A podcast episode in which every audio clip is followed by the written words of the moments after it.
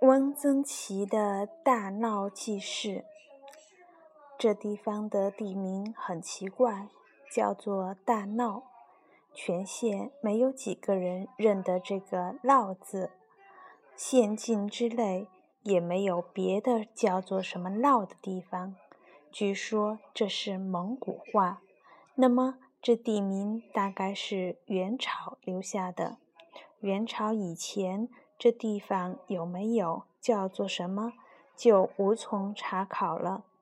涝是一片大水，说是湖泊，似还不够，比一个池塘可要大得多。春夏水盛时，是颇为浩渺的。这是两条水道的河源，涝中央有一条狭长的沙洲。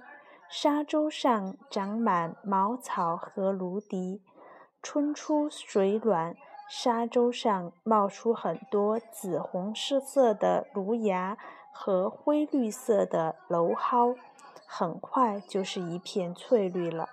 夏天，茅草、芦荻都吐出雪白的丝丝穗，在微风中不住地点头。秋天，全都枯黄了。就被人割去，加到自己的屋顶上去了。冬天下雪，这里总比别处鲜白；化雪的时候也比别处化得慢。河水解冻了，发绿了，沙洲上的残雪还亮晶晶地堆积着。这条沙洲是两条河水的分界处。从涝里坐船沿沙洲西面北行，可以看到高户上的几家炕房，绿柳丛中露出雪白的粉墙，黑漆大书四个字“鸡鸭炕房”，非常显眼。炕房门外照例都有一块小小土坪，有几个人坐在树桩上富铺闲谈。不时有人从门里挑出一副很大的扁圆的竹笼，笼口落着笋网，里面是松花黄色的、毛茸茸、挨挨挤挤、啾啾乱叫的小鸡小鸭。由沙洲往东，要经过一座酱坊，酱是讲衣服用的。这里的人衣服被里洗过后，都要酱一酱。浆过的衣服穿在身上沙沙作响。浆是芡实水末加一点明矾，盛去水分，晾晒干而成。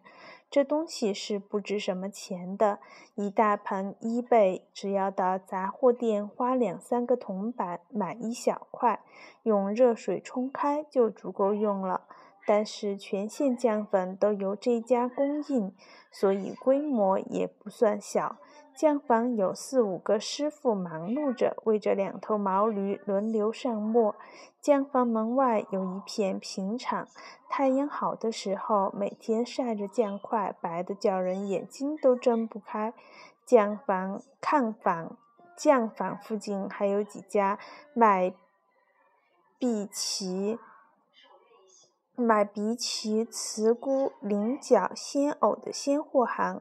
集散鱼蟹的鱼行和收购青草的草行，过了炕房和酱坊，就是田畴麦垄、牛棚水车。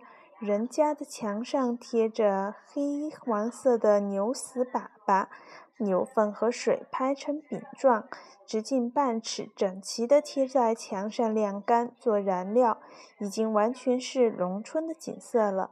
有大老北去，可至北乡各村；东去可至一沟、二沟、三垛，直达临县新化。